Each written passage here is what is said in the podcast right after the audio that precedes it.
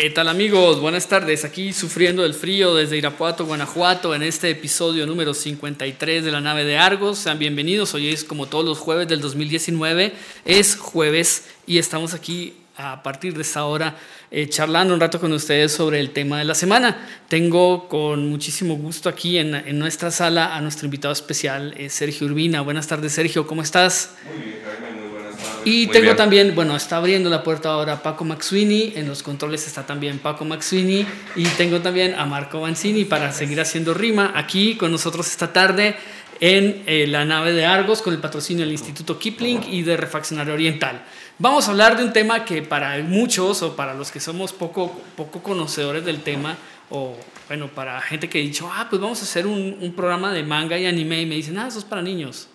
Y les decía, ah, pues no, no, no, no, porque hay todo tipo de manga, hay diferentes tipos de manga.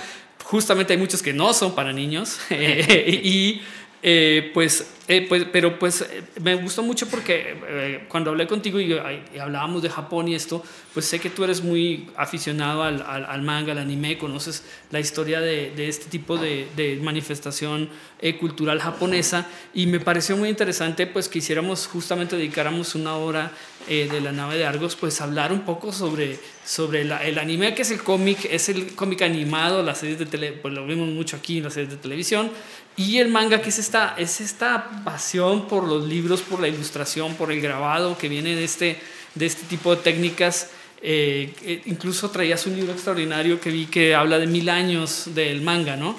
Entonces, eh, bueno, si aquí, para quienes nos están siguiendo en Facebook, en nuestro de Re- Argonauta, Revista Cultural, pues verán que nos estaremos pasando libros, nos estaremos pasando algunos ejemplos que ha traído Sergio para conversar esta tarde sobre manga y anime. Bienvenidos a la nave de Argos y bienvenido Sergio. Cuéntanos un poquito, danos como un pequeño abrebocas de esta, de esta charla que vamos a hacer hoy sobre, sobre manga y anime. Uy, pues bueno, este, esta vez me voy a enfocar muchísimo más al manga, pues de ahí vino todo. Y pues así brevísimamente estaríamos hablando de algo que empezó aproximadamente en, ¿qué sería? Es el periodo Azuka, los inicios de lo que sería Japón. Y es el siglo VII para nosotros, con unas caricaturas de Horoyo Yuji que es un- en un templo, en unas losas de madera, algunos de los, no sé queda, no queda claro si fueron los mismos, este, los trabajadores que levantaron el templo en una forma de pequeña protesta o, o haciendo un poco de burla, que en la parte de atrás de unas de las tapias dejaron algunos dibujos, pero hechos al aventón. Hay otros que son de novicios budistas, que también algunos son eróticos o son... Es, es muy particular, es la competencia de flatulencias, es un scroll. y sí, es, es, es cómico O sea, literalmente. desde, desde el punto de vista es muy profano, siempre ha sido muy profano el manga. Hay de todo, Ah, es ok. la ironía justamente. El siglo XII empiezan los pergaminos, ese que viste es parte de un pergamino, los pergaminos eran, le voy a decir pergamino o scroll, Eh, se hacen de, se leen como puedes verlos justo ahí. Scroll del inglés, de, de enrollar, ¿no? De rollo. Exactamente, un rollo o pergamino. Y pues era solo para los ricos y para los religiosos.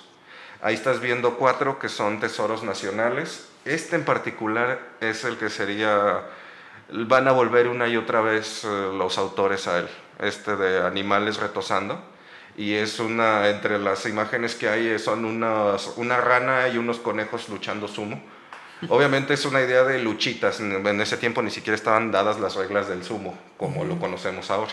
Pero es, es justamente este juego, este juego de la fábula, ¿no? También del uso de los, de los animales para, para contar historias, eh, actividades humanas, ¿no? Que desde Homero, incluso también lo tenemos en esta batracomiomaquia de, de Homero contando las, las peleas entre ranas y entre ranas y ratones, ¿no? Exactamente. Y otro que vas a ver ahí es la forma visual de lo que es la... insisten algunos en llamarle que es la primera novela, la... la ay, eh, Genji Mono- Monogatari, las histori- La historia de Genji, que es la primera novela, que se, que, se, que se considera la primera novela escrita, ¿no? De la literatura mundial. Exactamente. Que además la escribe una mujer. Ahorita que estamos por celebrar el Día Internacional de la Mujer, pues también es interesante hablar de este Genki Monogatari. Y justo este que viste, Animales retosando, historias del monte, déjame ver, siempre lo oído, del monte Chigi. Y la versión en scroll o rollo de, de, ay, de la historia de Genji son los tesoros nacionales. Mm describen cómo se lee, que es igual que en el chino, de izquierda a derecha y de arriba hacia abajo. Y eso se va a mantener al día de hoy, como puedes ver en algunos de los ejemplos que te he pasado. De los ejemplos ya, ya incluso traducidos al español, ¿no? Todavía se mantienen este, esta, esta ediciones mexicanas. de, derecha, de derecha a izquierda. Ediciones mexicanas tienes aquí. Eh, brevemente pasamos hasta del siglo XII al XVII. Aquí pasan de ser los scrolls empieza a ver el cambio también de social y empieza a salir una especie de clase media hecha de artesanos y de comerciantes. Y ellos empiezan a hacer mucho dinero, como la mayoría eran estados guerreros, empiezan a hacer mucho dinero prestándole dinero a los daimos, al gobierno. Entonces suben su estatus y ellos empiezan a proponer sus formas de entretenimiento y de cultura. Entonces empiezan a diseminarse formas de grabado, formas de pintura un poco más, no tan rígidas como era la del estado militar en el que se encontraban. Y empieza a haber un cambio, pero este se va a dar hasta el tiempo de lo que llaman este, el, mundo flotante, que ya cuando está bien establecida la era Edo. La era de Edo, ajá. De 1600 a 1800. Ya una vez establecido el, shogunato, ¿no? Exactamente. reunificado el país. ¿Sí? 200 años van a ser de eso y ahí es donde se estratifica lo que vamos, ahí donde se, se afianza lo que vamos a ver, ahí están algunos, en el otro libro está Hiroshige, como es eh, este tipo de silografía color que va a influenciar a Van Gogh posteriormente, ya en el 800. Y pues, híjole, a partir de entonces va a haber este cambio y este momento donde va a ser la, la, transición de Japón de país rural, con, este, con estos comerciantes, con todo. En solo 50 años dejaron de ser un país rural y se convirtieron en una nación industrializada de las primeras. Y con ello hubo un olvido incluso de estas formas tradicionales, al menos oficialmente en el pueblo pues tardan más en deshacerse de ellas y en sus periódicos empiezan a aparecer las primeras caricaturas, eh, un poco eh, haciendo remembranza de lo que son los periódicos eh, extranjeros, occidentales. Y aquí el padre sería este señor. No tengo mucha noción de él, perdón, ahorita se lo devuelvo, disculpe. Por el nombre siempre lo olvido, apenas estoy estudiándolo sería el señor Kitazawa Rakuten, que es el primero en hacer caricaturas, obviamente no le gustan al gobierno y lo censuran, y él abre su propio, le voy a decir publicación, para no decirle periódico de imágenes. Y lo que aprovecha es que está muy de moda y está, hay una floreciente... ¿De qué año estamos hablando más o menos? Híjole, eso ya sería para mil, casi 1900 exactamente. Es 1905. 1905. Es ya de Disney incluso. Ah, ok. Sí, es, la, o sea, ya es tras la restauración Meiji, ya cuando está el país a punto de entrar en la guerra con Rusia, ¿no? O está en la guerra. justo en esa guerra, con Rusia, en 1905. Que es la, demostración del Japón ya industrializado y, y, y, poderoso militarmente cuando derrotan al, al, Imperio Ruso. Hablamos de eso hace una semana o hace dos semanas, ¿no? Comentamos así rápidamente eh, sobre eso. Eh, ok, y. Eh, entonces, es, Rakuten tiene algo que ver con estas tiendas de, de venta online que ve uno en todos los lados, en, en, la Champions y en todo esto, una cantidad de avisos de este Rakuten. ¿Viene de ahí? No. Es, tiene el mismo apellido, pero no es la misma. No me atrevo. sí, probablemente sea ancestro, no tengo idea de los que sé que son. Incluso es una familia de samuráis, literalmente eh, cuando fue esto de la restauración Meiji es Mitsubishi. Ellos sí son una familia de samuráis que tuvieron prosperidad. Se les dio a todos una indemnización y tenían que dejar las armas.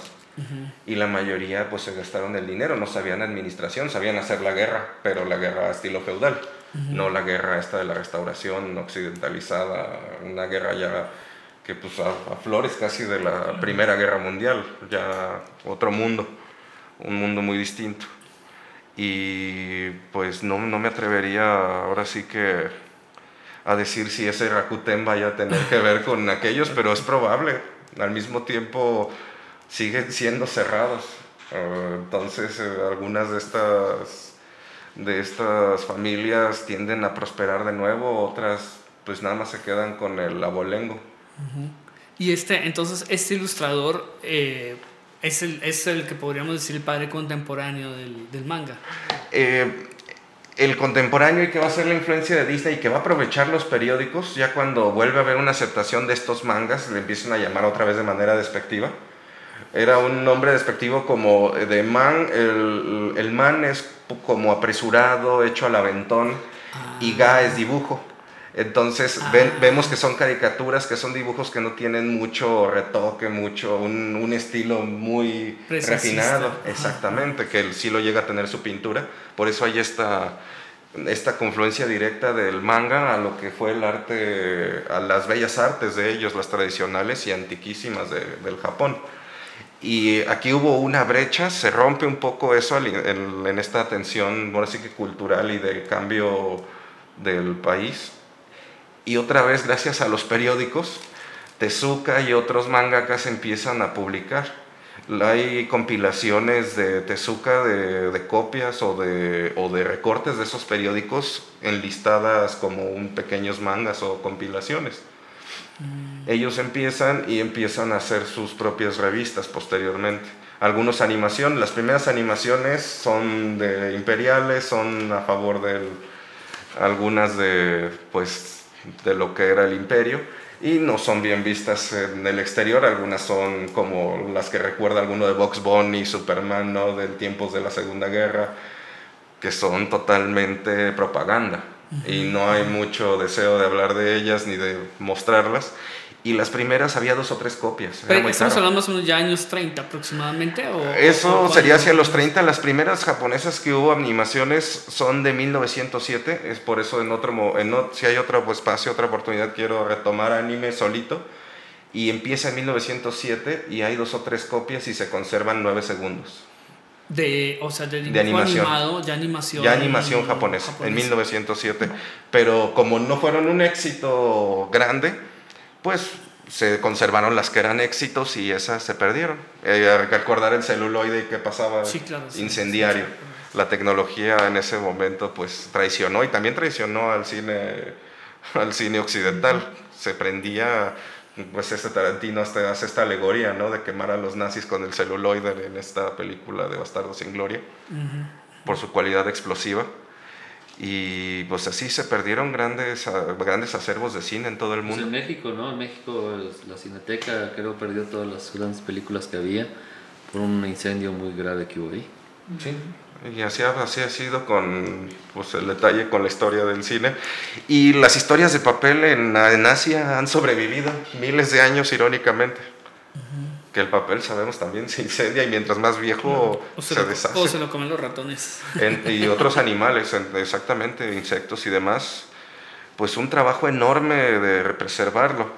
Además es muy interesante, ¿no? El hecho de que, bueno, yo no sé si estoy equivocado, pero Japón eh, no tuvo ninguna invasión permanente sobre su tierra. Entonces todo es una cultura continua. Exactamente. De alguna forma y los documentos y eso que dices, pues está ahí porque la, la, cultura ha sido de siempre. La única, y no fue invasión, fue una entrada forzada, fue la del Comodoro Perry, mm. eh, que ya fue, aunque ellos estaban todavía en el cierre de, de su gobierno, el Comodoro Perry fue y visitó un tanto a la fuerza pero fueron en muy buena voluntad, lo cual es una cosa extraña. Uno en menos de, ¿qué iba a ser? En menos de 30, 40 años iban a volver, pero ya para la Segunda Guerra, en otro contexto, muy, muy distinto. Iba a ser la única, pues, intervención que va a tener Japón en la derrota de la Segunda Guerra. Sí, sí. Y aquí es donde va a ser en el periodo de posguerra, y voy a citar a a Miyazaki y a otros pronto, ahí es donde va a comenzar este manga que tenemos aquí en las manos. Que no había, que hay cine para pobres, el cine ya había florecido, pero pues no había nada, la infraestructura. Que también, esta, que también esta impresión litográfica, eh, no litográfica, perdón, sino girográfica eh, japonesa, pues eh, utilizaba una técnica del siglo XVIII eh, que no se hacía en ninguna otra parte del mundo, que era hacer esta, esta gilografía de colores, ¿no? Y que tenía ya una especialización y una serie de, de eh, eh, pues de trabajo sincronizado para poder sacar grandes cantidades y, y distribuir también rápidamente en algo que no sabía todavía, que apenas estaba empezando a funcionar en blanco y negro con los otros tipos de imprenta, ¿no? Y tenía estos grandes, grandes, grandes grabadores. Eh, lo, lo, mencionabas ahorita a Okusai, a, a Hiroshige, ¿no? Sí, Utagawa y montones de ellos. Es en el periodo Edo, es en 1765, se le atribuye, no es oficial, ahí tendríamos peleas, eso se las dejo a los doctores, que ellos se peleen con eso, con Kinoroku, que es el que hace esta... Esta, esta técnica, ¿no? la técnica. de esta técnica de, impresión. Tiene un nombre en japonés que se me ahorita, Oharu creo que era, no me acuerdo muy bien. Y se les llama popularmente Edoe que es el mundo flotante. Exactamente, el EDOE, estas silografías ya color, y luego empiezan a hacer libros con estas mismas técnicas. En lugar de scrolls y de otras formas, serían los abuelos educados, libros verdes, serían no mangas, sino habría, según los temas, todo, desde pornografía y erotismo hasta las grandes historias, las historias cotidianas.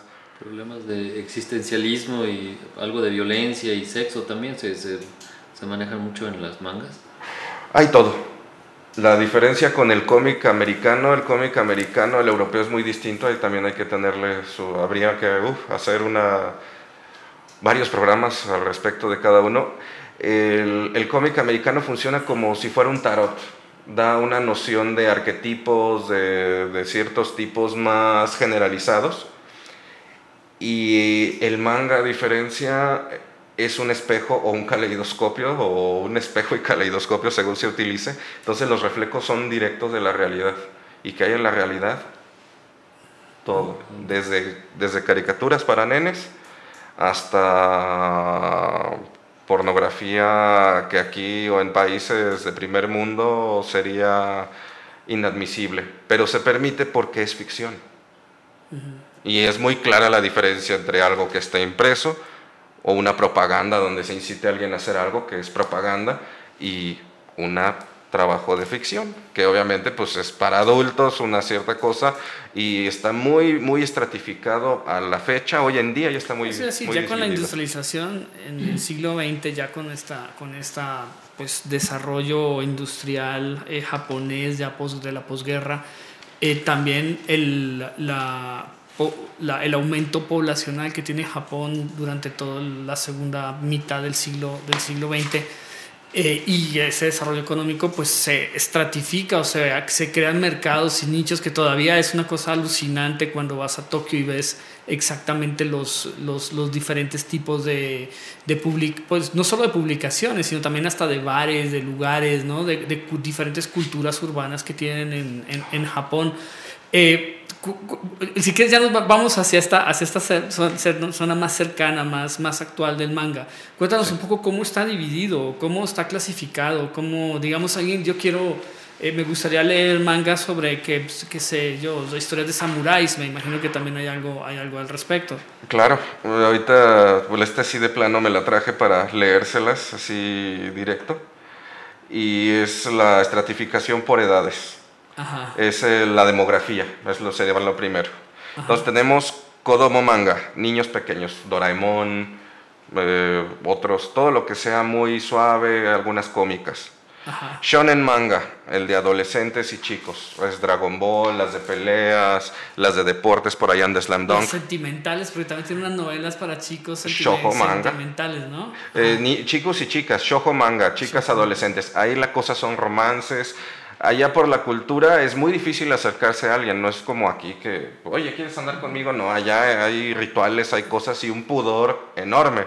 Entonces es un logro que alguien pueda andar con alguien, hay mucho drama o hasta tragedia, según sea el caso, sobre todo el ser, el no ser aceptado, ¿no? Que siempre es doloso, pero allá es muy duro. El Seinen, que sería, ahí hubo un cambio muy peculiar en posguerra, pues el manga era normalmente para chicos, pero los que crecieron leyendo mangas, pues querían seguir entreteniéndose con, con el mismo precio, muy barato. Entonces empezaron a exigir, pues, mangas adecuados. Y empezaron a escribir, alguien empezó a ver autores que empezaron a escribir mangas seinen para adultos, pues con temas de diario, del trabajo, de diferentes cosas, miseria, dolores, tragedia, adulterio, lo que se imaginen, lo que haya en la sociedad lo toman ellos. Las revueltas comunistas pues hablan también de, de, detalles y de insatisfacción social.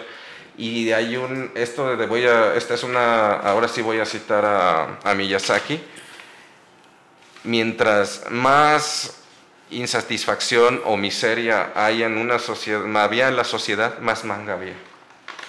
Más escape era necesario. Entonces él describe el manga como una forma de, de, de, sosiego rápido. Se lee rápido, se consume rápido, te hace pensar en otra cosa. Es una gran válvula de escape. Está el Seinen y Yosei, que este serían mujeres jóvenes y adultas, lágrimas y risas para tener una referencia mexicana, Rarotonga, etc. O Corintellado, pero en manga. Ok, ok. ¿Y, qué más sigue? O sea, ¿qué más? ¿Hay, para, ¿hay para, ya tercera edad o, ya, va por, ya va por temáticas? esa fue la estratificación, la que sería, ¿no? Entonces, si hay un chico metido en los Seinen, probablemente algún adulto le diga, ay, esa no es para ti, o que traiga a alguien que te lo dio, ¿no? Ajá. Eso no es tuyo, no te toca. Ahora vendríamos a lo que son los géneros. Los subgéneros, sí. Ajá. Género sería Neketsu es del tipo de sujeto Dragon Ball, que es una referencia a esta historia del viaje al este. Épico. Exactamente, donde un joven o una persona o un grupo se enfrenta con un gran ideal, la amistad, el amor, algo grande. Es como la Bildungsroman europea. Exactamente, luchar contra el mundo, contra la naturaleza y sobrevivir ante eso. Nenketsu. Crecer en el viaje, ¿no? Exactamente, y eso lo puedes poner en cualquiera de los temas y de los estratos que vimos. El mismo Doraemon este chico... No, ese nunca crece, ese sigue siendo un flojonazo. Es un flojonazo, pero ese, todo, todo está motivado dentro de la sátira y todo a que este tipo deje de ser un flojonazo. O sea, es oponerse a la, a la inercia, que no, se, que no haga miserables a, a, sus parientes en el futuro. Ajá, okay. Entonces, ahí, esto, la mayoría van a entrar ahí. Está el Geka, que sería temática adulta y dramática. Ahí son estas historias donde dicen, oye, que los japoneses no tienen finales felices. Y son historias que aquí llaman mucho la atención porque no hay una resolución coqueta, no hay, no hay esto de, ay, fueron felices para siempre o ganaron los buenos. Ellos que tuvieron esta posguerra, pues no, la vida no es bonita. Ese se llama Geka. Geka, exactamente. ¿Geka es máscara o...? Ellos que tuvieron las bombas no puede ser que no reaccionen a eso. Exactamente, sus contextos no te van a decir que siempre hay esperanza y bien. No, hay que echarle ganas y trabajar diario, pero... No hay garantía de nada. De nada, exactamente. hay, que, hay, que, hay que darle. Majo Shoujo, Sailor Moon. Son chicas que, que van con poderes, con cosas, brujas, etcétera o con aptitudes especiales a enfrentar series de problemas, entre ellas sus relaciones amorosas y su vida cotidiana. Eso suena como a Los Ángeles de Charlie o algo así por el estilo. pero con poderes más. Son esos muchachos así de piernas largas, ojos enormes, así que salen en. en, que, que, es como una parte de la iconografía que tenemos también así del manga. Eh, las chicas, algunas. Eso ya es a partir de Tezuka. Tezuka es el que pone de. Ahorita hablar tantito de él pone de moda estos ojotes y esa es una referencia directa a Mickey Mouse. Ahí sí hay, hay, apropiación cultural, pero es no solo apropiación, es la refinación de, de, esa apropiación. La volvió un estándar que otros lo empiezan a usar y sí, los ojos son las ventanas del alma. Tú te burlabas hace poquito de, de por qué Alita tiene unos ojotes. Trascendió a una película de 200, 300 millones de dólares esos ah, ojotes y la chica es adorable. Y, la verdad que a mí es una cosa que siempre me ha llamado la atención en las mangas y en, y en todo esto, los ojos de los actores, que supuestamente son japoneses. Y una cosa típica son los ojos redondos y muy grandes. Se supone que, que en el manga eh, la sensación de irrealidad o de reforzamiento de la ficción está en el hecho de que las personas no se vean como verdaderamente se ven. Y eso se logra a través de los ojos se supone que cuando alguien ve el manga y ve que trae los ojos así automáticamente, eh, entra al juego de la ficción, no al juego de la realidad. Es como una convención ya prácticamente este, este, este, este, este uso de los ojos. Pero si quieres acabamos de los subgéneros, hacemos una pausita y ahorita nos regresamos porque siempre van saliendo preguntas. Claro, aquí vamos con algunos se les hace rudo, pero es la moda. Yuri, eh, Amaciato o Historia de amor entre chicas. Es un romance homosexual entre mujeres. Eh, Yaoi, romance pero entre dos jóvenes hombres.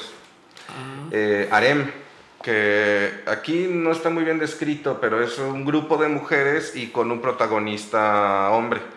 En algunos casos hay relación Bueno, de tensión del entre... Viene de más o menos como el tema del harén eh, árabe, ¿no? Exactamente, un, un personaje masculino que quiere lograr algo, pero pues tiene un montón de pretendientes Y femeninas. de eso hay todo un subgénero, entonces. Hay un subgénero y el harem inverso que ahorita también está despuntando. Un montón de chicos que quieren el amor de la chica. fatal. Y no, no fue fatal, es una chica. Ah, y puede estar en muy distintos contextos. Imagínate, obviamente quitemos Kodomo, ahí ellos no va a haber probablemente harem, pero en los demás géneros, en las demás estratificaciones, muévelo. Harem- Harem o harem inverso. Un chico o una chica y varios alrededor. Em, por último vamos a tener Mecha, los robots. Ah, ah, Astro Boy, claro. Pues es el primero, la referencia directa a Metrópolis o a Pinocho, según queramos verla. Ajá, ajá. Y mm, que tenemos Echi, todo lo que sea erótico, le vamos a decir por el momento pícaro, porque no llega directo a lo que sería hentai, que sería la pornografía, que ya la hentai es depravado, es, una- es un despectivo, pero ya queda muy clara la, la barrera. Echi es eso donde hay algo de, vamos a decir, mostrar este, un poco más de... El libro vaquero, pues. Exactamente, Sí. exactamente, pero hay una ironía. Este es un libro vaquero. Esa, esa es la ironía, pero estos son samuráis en lugar de vaqueros. Entonces aquí se llama que hay risque, le vamos a decir. No, no, no es así que tenga que haber a fuerzas una situación totalmente erótica, sino que hay chistes. ¿Cómo se llama? ¿Echi? Echi. Echi. Echi, sería así, eh, contenido erótico en general. Ahí está una derivación que es el panchira, que la vamos a ver muy, muy, muy, muy reiteradamente de los 70s hasta los 90s, 2000s, que es que se le vean las bragas en distintas circunstancias a las personajes femeninas y que traigan faldas para que suceda esto, ¿no? Pero eso ya sería cosa del, del que lo haga, que es el fanservice, que, que al público al que ellos van dirigiéndose, ah, a ellos les gusta ver a las chicas en ah, entonces, al- como el plop de, de, Condorito. de Condorito, plop, cataplop, o, o las flatulencias que luego tienen ellos mismos, aquí el panchira es una cosa que reminisce, hay reminiscencias en distintos. Y está Yudaimono, son los, los mangas feudales o de samuráis. Yo digo, los históricos. Musashi. No directo Ah, sí, históricos. Eh, va, va a estrenarse. ¿Tú recuerdas el nombre de esta novela? Nos la mencionaste hace poquito, de- donde hay referencia a la vida de Musashi. Ah, la- el camino del samurái. Es la primera, es la primera de las cuatro de Es muy buena, cuatro de Musashi, ¿no? Va, está a punto de, salir el manga. Eiji, Eiji Yoshikawa. Lo van a editar aquí en México y es de este mismo autor y el dibujo es espectacular. El arte se llama Kivaga Monte el manga. Es espectacular. Wow. El puro arte es espectacular.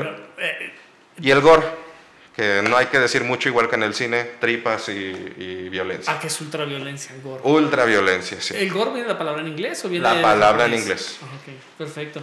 Bueno, pues una primera parte creo que bastante rápida, Sergio. Se nos va el tiempo muy rápido. Hacemos, si quieres, una pequeña pausa como para tomar aire y organizarnos un poquito para seguir eh, pues en esta, en esta senda del manga. Eh, ¿Te parece bien si ponemos Gekko Kamen, eh, así como para entrar un poquito a estos temas de, del anime? Eh, Paco, sí, gracias.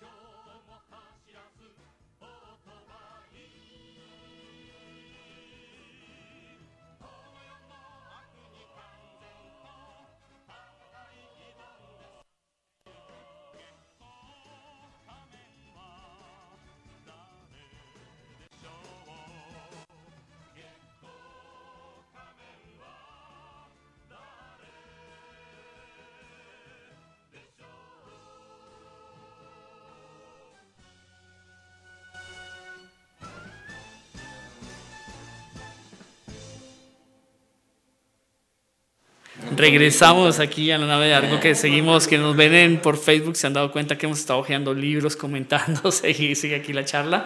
Y seguimos contigo, Sergio. Eh, pues muchas gracias, pues nos has dado un panorama. No, no, me he grabado todos los nombres, pero ya, pero, pero mi imaginación ha volado por varios subgéneros de los que han mencionado. Creo que los de, de, de la, la, de ustedes también. Eh, bueno, si quieres, eh, continuamos hablando un poco sobre esto. Creo que tenías una pregunta, Marco. Sí, yo para, me llamó la atención en este libro que estoy hojeando, ¿por qué viene el, la página número uno al final y empieza al revés? ¿No tiene algo, algo si te fijas, está al, al revés? No sé si es algo también básico de esto o es nada más nomás por ponerlo o lo tienes manera. volteado o lo tengo volteado literalmente sí pues es que se, igual que los scrolls se leen en esa en ese orden al contrario que leemos nosotros exactamente y otra pregunta que ahorita que se me vino a la mente por ejemplo Bemí Pingüín que, sal, que fue muy famoso aquí en México o Pingüín no sé cómo Sí. eh, se, se, sería una especie de de manga eh, sería cómic. Él ya viene ahí nosotros occidentales, aunque el, con toda nuestra carga de México y nuestra herencia y todo, somos occidentales y es cómic. Somos el extremo occidente, según Alan Turing. Exactamente, no. exactamente, porque sí, además sí, hemos adoptado mucho de los americanos, entonces ahí es un cómic es un cómic eh, mexicano y es un cómic de... O, lo, o, la familia Burrón, por ejemplo. Y claro, ese es un cómics. gran cómic mexicano. Claro. Ese hace, hace cosas que hace el manga. Ese refleja a la realidad. Creo que el que sabía mucho al respecto es el doctor de León, él, creo que lo leyó casi todo, o todo. Y incluso había ahí unos hijos no legítimos en la, en la familia de Burrón. Y son parte normal de esa familia. Entonces habla de realidades que son muy crudas y todo, pero ahí ellos lo ven con una forma más jocosa desde la comedia, igual que el Chavo del Ocho. Ahorita si hay algún espacio para música, un favorito es La Ranita de Metán personal, ese yo lo conocí en Imevisión, ese es un anime. Y tiene, es el Chavo del Ocho, pero un poco más crudo, sin llegar a Remy, que es muy, muy, muy, muy, muy trágico. Ese no es dramático, ese es trágico. Pero ese entra dentro de la categoría de niños, ¿no? Está sí. contado para niños, como José Miel, que era un drama terrible y que era contado para niños. Y cuando sí. amiguito conocía a la abejita por ahí en el jardín, al final se la terminaban comiendo un sapo, una, la, la mataba una avispa o algo le pasaba, ¿no? Era una tragedia permanente. Y un cuento chino, los cuentos chinos, no te salgas de, la, de, tu, de tu casa, de tu colmena, de tu ciudad, porque si te sales te va a ir muy mal. Es el cuento chino básico, uh -huh. y, pero vuelto a, para niños. Y desde la fábula de Sopo, ¿no? Los animales dándote nociones. Sobre el, yo estaba viendo un dibujo que traen en ese libro, que muy parecido a, a la pequeña Lulú. ¿Qué fue primero, la primera Lulú o ese dibujo de... Híjole, Astro Boy, tengo que aquí tengo el glosario y las fechas. Será, será, será, será 1963, no estoy seguro si es anterior la pequeña Lulu. Sí. Probablemente. Sí, sí, es anterior. Sí. sí. Y él tiene otro detalle que si es homenaje a estos picos, es un homenaje en el pelo, es su peinado, es un homenaje a las orejas de Mickey Mouse. Mm. 35. La pequeña Lulu sí es más uh -huh. vieja. Y ese sí es cómico occidental. Y ahí ya es en este periodo donde ya hay confluencia entre las... Hay algo en lo que, que, lo que comentabas de Miyazaki justamente de que pues muchas veces vemos la sociedad japonesa como una sociedad opulenta, una sociedad que tiene pues solucionadas todas sus todas sus eh, necesidades. necesidades. básicas no eh, y de la pirámide hablando de esta famosa pirámide de Maslow o sea de seguridad de, de alimentación no de bienestar eh, pero lo que dice Miyazaki de que entre más complicada es la situación más manga va a haber y me dices que el 40% de lo que exporta Japón en, en, en impresos son manga eh, o sea, ¿qué, qué, ¿qué, pasa? O sea, lo, tenemos una idea de la sociedad japonesa opulenta, pero hay algo debajo que no vemos. ¿O, o, o, o cómo, cómo se explica esto? No, soy, no puedo decirme experto, pero hay un detalle que también comparte con Europa. En particular, sé la, sé la noción de Italia. Uh -huh. Ellos, Italia y Japón, son dos sociedades que están en, en, lo que se refiere a, a, nacimiento, procreación, ellos están en declive, en extinción. O sea, si siguen las cosas así con su población, se van a extinguir. Toda Europa, ¿no? Toda la Europa, España, Francia, todos tienen ese problema. Sí, pero de los que tengo noción de al menos dos años, no son tan nuevas mis estadísticas, Japón e Italia están en extinción, en proceso de extinción. Entonces la gente ya no se quiere reproducir, aunque hay dinero, hay medios, sé que a Italia no le falta ninguna fruta, ni verdura, ni carne, y Japón lo mismo, incluso exportan esta carne carísima de Kobe, entre otros detalles, pues mm, la gente no se quiere reproducir. Y el, los japoneses sé que, por ejemplo, ya no están teniendo sexo. Acompañado. No, ya no están teniendo sexo en general, o sea, ni siquiera ya algunos ni siquiera se dan espacio de masturbarse. La noción que tengo y son, pues es el amarillismo que tienen algunas de estas estadísticas, entonces habría que ver en algún estudio serio qué sucede. Las estadísticas, las que sí tengo algunas del gobierno, es que, por ejemplo, donde más interacción tienen hombres y mujeres sexuales en la universidad y ahora ni en eso. Como quieren superarse estudiando, mejor no y eh, una de las respuestas a eso es que ahora están muy de moda los bares, sobre todo para mujeres de gigolos, y los bares de, de o, las atenciones de hombres, que son muy distintas. Ahí sí la onda con los hombres es muy distinta, pero las mujeres estaban teniendo, pues eran mujeres pudientes con muy buena entrada de dinero, pero ¿para qué casarse si pueden ir a un bar con un chico que les va a cobrar una cantidad de dinero? Por tratarlas como reinas, va a estar guapísimo, va a traer un gran coche, las va a tratar como nadie más las va a tratar. Que ellas, aunque hayan crecido en una familia opulenta, no las van a tratar así. Yo acabo de ver un, corto sobre una, de un muchacho así. Entonces, este tipo de cosas están, no es lo generalizado. Entonces, habría que empezar a observar qué es lo que sucede en lo general. No se pierde el sentido de vida, ¿no? Así parece. Así parece. Ahorita justo acabo de, estoy, está en medio proceso, Netflix está produciendo muy buen anime y hay uno que se llama High Score Girl. No sé si es exactamente Netflix o solo lo distribuye.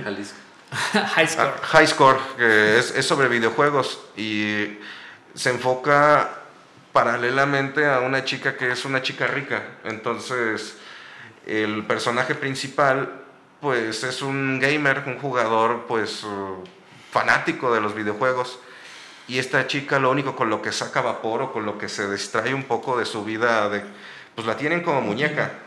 Lo único que hace es tener un rato para jugar videojuegos y a muy alto nivel y este chico que le pone todo el empeño, tienen este como interacción de jugar videojuegos de pelea entre ellos y tratar de este contacto humano, ¿no? Hay esta, ¿no? este coqueteo entre ambos, hay una relación que empieza a florecer a lo largo de la serie con estos tabús, con esto. Entonces ellos, tomando en cuenta que es un reflejo, habría que ver que, cuál es la realidad entre los de clase media, como el chico que es aquí dibujado, y los de clase muy alta, como esta chica, que la única persona que anda tras de ella y que se interesa por qué es lo que le pasa es su chofer. Su chofer la saca lapsitos a que vaya a jugar videojuegos, maquinitas, sería la referencia aquí un rato antes de llevarla a sus clases y sale la otra persona que se encarga de ella, pero es institutriz. Jamás ves a los padres en la serie. Se van a vivir unos años fuera del país y tú no sabes de la personaje y ves al otro.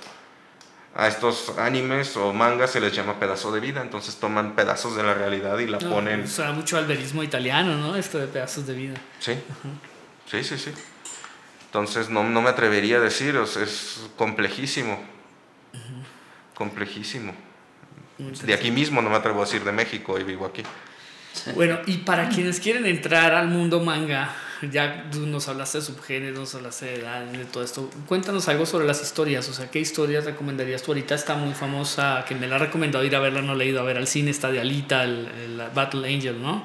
Así es. Eh, pero para entrar, digamos, ya en, la, en los textos, traes varios, varias, varias recomendaciones, o cuéntanos un poquito sobre qué para, para conocer un poco de eso, porque aparte, eh, pues hay una profundidad muy interesante también en el, en el manga, o sea, supuestamente son hechos a la, eh, significa hecho a la carrera, pero también hay una, aparte del, del, hecho estético, eh, la narrativa es muy interesante, ¿no? De cómo, cómo desarrollan ellos las historias y cómo desarrollan sus, sus personajes de, de, ficción.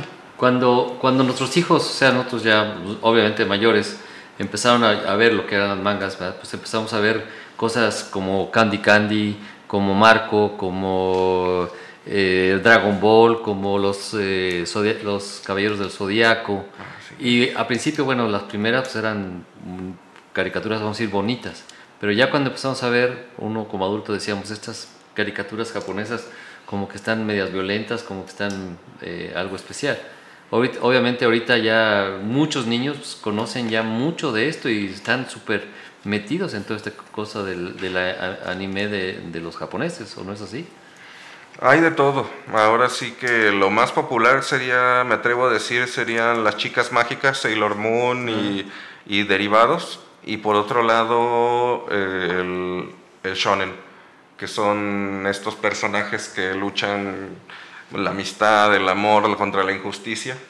Y podemos tomar Dragon Ball, el pues quizás el más duradero a la fecha y de los más populares, este, hasta hay bromas en los mismos mangas al respecto, es este, um, One Piece, sobre unos piratas, Monkey D. Luffy y su banda de piratas. Y empezó en el 97, lleva alrededor de 500 capítulos como anime.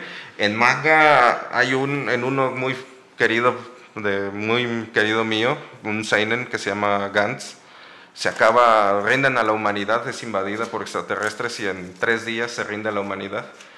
Y pues deja de salir eh, One Piece, se deja de publicar y empieza una Pax Romana terrible impuesta por los extraterrestres y se vuelve a publicar este, One Piece.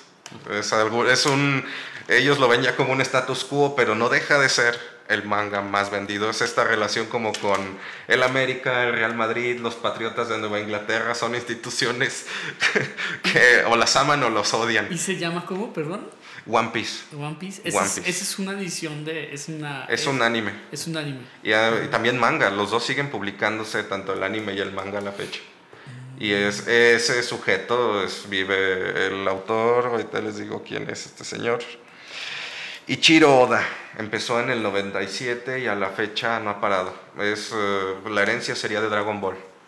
El personaje que aparece medio bobo, pero que tiene un sentido de justicia tan grande y de superarse y, y, y sus compañeros que lo apoyan en esta búsqueda, ellos buscan un tesoro que no queda claro cuál es, en un mundo enorme. Entonces, a la fecha no lo han encontrado y ya pasaron, vamos por más de 20 años. Está, por ejemplo, este, que es de mis favoritos, ahorita tiene una cosa, fue, empezaron a escribirse en el mismo momento que Juego de Tronos. Berserk. Salió a publicarse en el 88 de Kentaro Miura. Ahorita en México, este mes ya empató a Japón, pero este lo estamos publicando mensualmente. Empezó a escribirse en el 88. Ellos lo promocionan como él.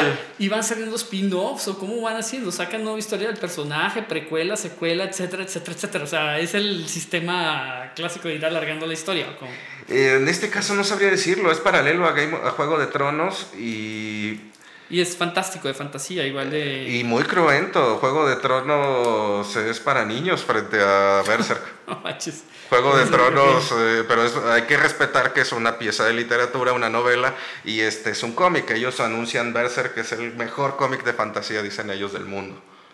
Y ahorita entro en pausa otra vez. Descansa un par de años y saca un par de capítulos. Como, no sabría decir si no sabe terminarla, no quiere terminarla, ha intentado otras piezas también con temas fantásticos el autor y no han pegado. La gente quiere que siga Berserk y las adaptaciones han sido. La primera fue muy buena hace 20 años, pero fue de muy bajo presupuesto. Y, más o menos, así como para hacernos una idea también en general, que ¿de cuántos números de tiraje, qué tiraje tiene una serie de estas, más o menos? Así, Tengamos. Eh, hay varias, no, no, tengo ahorita los números, pero puedo hablar de los que conozco. Dragon Ball, el que conocemos, que sería el que vimos en la tele, sería el básico hasta que acabe Majin Buu los que estén, ah, ahora sí que los iniciados sabrán al respecto, en la, sobre todo porque aquí se vio el anime en México, más que el manga.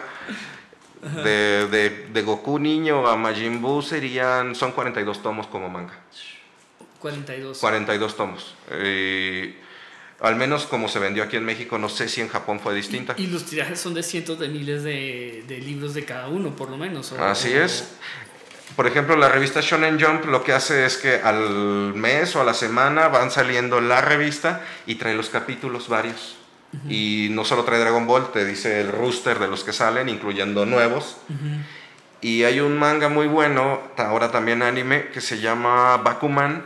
Es escrito por los dos autores de Death Note. Y describen el mundo del manga de dos jóvenes que desde la secundaria empiezan a escribir, les aceptan su manga y se, ellos se mantienen estudiando durante la preparatoria, la universidad y son son mangueros. Son pues sí son pues mangakas es la palabra. perdón. sí sí mangakas no. Y describe esta presión porque en las revistas estilo Shonen Jump yo no lo sabía y no sé si sean todas se tiene que mm, depende de un sistema de popularidad la gente va votando. Y si te votan bien pues tu historia continúa entonces tú puedes desarrollar tu arco se acaba tu popularidad o llega alguien mejor, o más vamos a llamarlo no mejor, más popular. Y pues algunas historias tienes que cerrarlas. Así este manga falló. Yo uno de los primeros que compré completo es uno de, de 10 capítulos que se llama Defense Devil. Y fue bueno que lo comprara porque ese manga se ve como lo cierran. Yo no sé, me enojé, me enojé un poco al inicio. Dije, pues, ¿por qué Panini saca este que es un fallo? Pero no es malo y es bueno ver un manga que no prosperó. ¿Y por qué, lo, por qué lo acaban así? Uno se quedaría con la idea, pero ya que vi Bakuman, a ellos les pasó eso. En la revista, no sé en cuál de todas hayan salido, no imagino cuántas.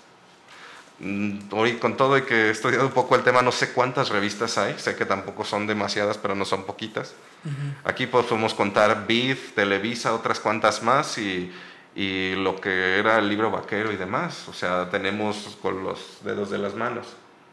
Estoy siendo simplista, quizás es más profunda la industria del cómic aquí en México. Sí, porque también se hace, y lo, comentaba hace momentos, eh, se está haciendo cómic, eh, manga particularmente en, en, Guadalajara o en diferentes partes del país, incluso en la FIL, eh, pues ves que había como un movimiento, hay incluso stands que se venden solo manga mexicano, o de, cierto, de cierto grupo de, de, gente haciendo manga, ¿no?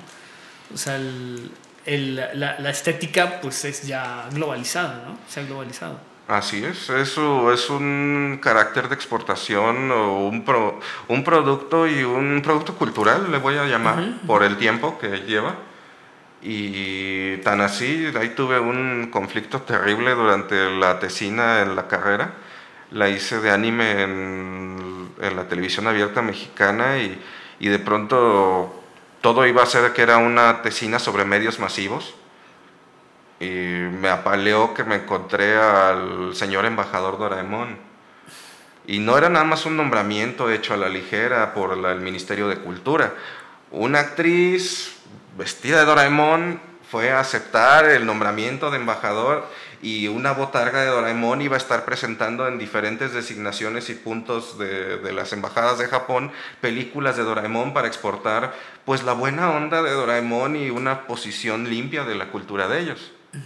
Y lo mismo hicieron en, el, en, la ONU, mandaron técnicamente a Astro Boy como, como, ¿Un como representante, que habría que usar la tecnología y los avances, pero hacia la bondad y todo. O sea, no se puede ignorar la guerra, que es lo que ellos decían, lo, lo hostil del mundo, pero mandarlo como paragón cultural, ¿no? Y estamos hablando de un país con cuántos 2000, más de 2000 años de historia y miren los, lo que tomaron, ¿no? El gato Doraemon a mí me, me sacudió. Entonces no era simplemente medios masivos, era una cosa muy profunda de la cultura. No, no, no, no alcanzo todavía a describirlo fácilmente. Sería como mandar a la llorona o no sé. Sí, se constituye un icono. Exactamente, un icono. Si llegaron a ver ahora el que fue las últimas Olimpiadas, que, ah, no fue el Mundial de Fútbol, que era. ¿Qué fue? ¿Qué fue el último que tuvimos? ¿Olimpiadas en Brasil fue? Los Juegos Olímpicos. ¿Cómo los, los, en Brasil. El, Mundial fue en, en Rusia. El, mundial el fue último y el penúltimo en Brasil. Ajá, y fue Brasil, fue el Mundial y, y Olimpiada. Olimpiada, la última Olimpiada que vimos a Mario Bros para anunciar lo que iba a ser Japón. Vimos a Mario Bros, a Pikachu, a varios, varios que son compartidos, unos de videojuegos, otros de anime. Y otras referencias de cultura también más profunda, pero eso así como lo popular, pues muestran su cara amable, ¿no? Entonces es parte de ya de, pues vamos a llamarle de una producción cultural Jesús Galindo luego habla, del- pero en términos de música, que es ingeniería cultural y pues en esos volúmenes también podríamos pensar que lo es. No, no, no, no, no creo que hagan una decisión así a la ligera. Estamos hablando de millones y de jugarse hasta, o sea, ¿a quién mandarías a representarte? Pues a lo mejorcito y fue el gato Doraemon. Esta decisión fue en el 2008, ya van a ser 10 11 años de 11 eso. años. Y creo que el gato Doraemon sigue siendo suficientemente limpio para, para mostrarse aquí y acá. Porque tampoco es inocuo. No, no. Es un tipo gracioso y es un tipo que pues mueve... Aparte es pícaro, ¿no? Sí, un- es pícaro y personaje y tiene... Él es juguetón y él, él, pues su cosa es esta de motivar a Novita, pero tampoco está ido, o sea, hace muchas cosas al mismo tiempo, él se divierte todo el tiempo. Y tienes que darte cuenta de la penetración que tiene ya de por sí. Además, Claro. además. Al santo o a Blue Demon. Eh, y esa es la cosa, sería el santo, porque Blue Demon sí es medio rudo. Es que depende de la situación. No, pues mandamos al perro aguayo.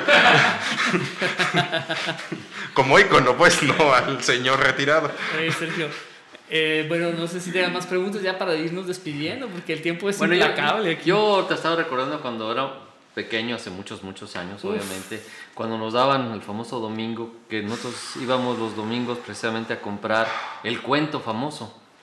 Yo creo que a- hasta cierto punto con la televisión, con eso, pues ya, ya los niños no van a ir a comprar a un estanquillo un- un- una manga, por ejemplo, pero, pero ¿tú crees que los niños mm, fuera de Japón tienen esa costumbre o, o les gustan las mangas? No digamos eh, como anime, sino como manga. Híjole, eh, pues muy bien eso de que son muy distintos, pues anime ya es animación y se consume muy diferente. El manga y justo mi última documentación fue un programa Cool Japan de hace tres años y era, incluso había ahí un doctor, de, un profesor, y él describía esto y había panelistas de todo el mundo. En Corea el coreano describía que era una pérdida de tiempo. O sea, los, los cómics son para niños y, y quien esté leyendo cómics o saca el dinero de algún lugar no muy bueno o, o está perdiendo el tiempo, ¿no? No tiene trabajo. Será muy coreano eso también. Sí, sí, sí. O sea, esa es una visión que él dio, el, el, que, el panelista. Había una americana que era maestra y él decía, es que esto es de ñoños. Y ella misma hizo durante el proceso, los que estaban ahí, los otros panelistas mexicanos, franceses, una italiana, una italiana, pues se vio que la americana mejor no decía mucho. O sea, dices que esto para mí, los cómics, hasta los míos, los americanos, son de, pues no, esto es para ñoños o es para otro tipo de gente, ¿no? Gente muy, muy clavada. Y, por ejemplo, describían un francés, una- un británico, o ¿quién más había ahí? Un porque, mexicano. porque más para niños, creo que es más, más el anime quizás es más para niños y el manga ya empieza a ser para adolescentes en adelante, ¿no? ¿O no tanto? Depende del género. Sí. Ese es el, ese es el, el infierno que... de esta- y esta es la onda de aquí de Latinoamérica en general, de parte de Estados Unidos, que vemos la animación como algo de niños, que ahora pues ojalá empiece a moverse con esta No. entrada en el cine, Ajá, que hay para todo. sí, claro, claro. Que hay de todo y hay que tener cuidado con los géneros. Ellos están estratificados sus géneros, pero acá si no somos cuidadosos a la hora de cómo lo distribuimos, lo va a ver quien sea. Eh, los chicos que van a ver en estos tiempos de reggaetón, no me atrevo a decir qué van a ver. No sé si no buscarían ni a Memín Pinguín. No me atrevo a que van a buscar un manga, ni siquiera el gato Doraemon, los chicos de ahora, no aquí en México.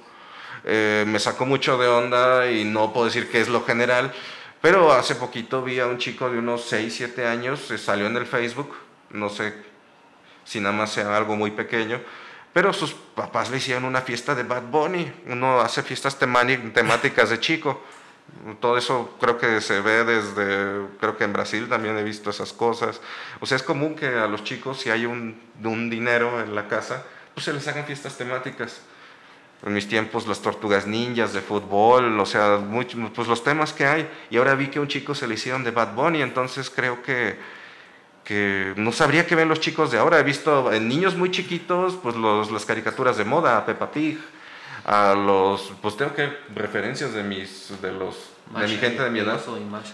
El- que- la- Masha y el Creo que tenemos oso. que hacer un. Creo que vale la pena hacer un programa sobre niños. Ahorita que viene Sí, Abril, hacer un programa. Pau Patrol. Una nave de Argos infantil. Creo que vale Sí, la pena. Pau Patrol, pero el manga y el anime pues son como pasó con la gente de los 60 pues yo voy a seguir consumiendo cosas, pero no sé si la gente de ahora se vaya a dejar seducir. Los niños no sé qué los seduzca, o sea, a excepción de estas que depende también del estrato social. Si no puedes tener YouTube, que es donde puedes ver Masha y el oso relativamente gratis, pues no vas a poder ver a Masha y el oso. En cambio, a Bad Bunny lo vas a escuchar en todos lados. O sea, no sé qué tipo de penetración sea lo de los chicos. Entonces no puedo decir si van a buscar manga, lo que haya.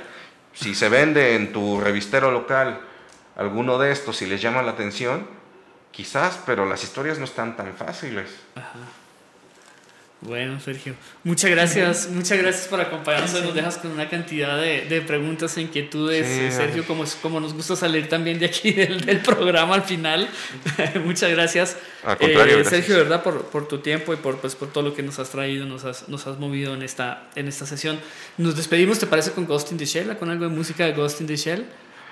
Pues Es- ¿Tenías lo de la ranita? ¿La Ah, tienes ahí, la oh. ranita, o no? de despedida, sí, está bien la ranita de metal. Ranita de metal, perfecto, mejor. Vale, Un muchas clásico. gracias y nos vemos la semana entrante con haiku en español y japonés eh, para nuestros escuchas. Buenas tardes y pásenla bien. Ay, Dios. Ya.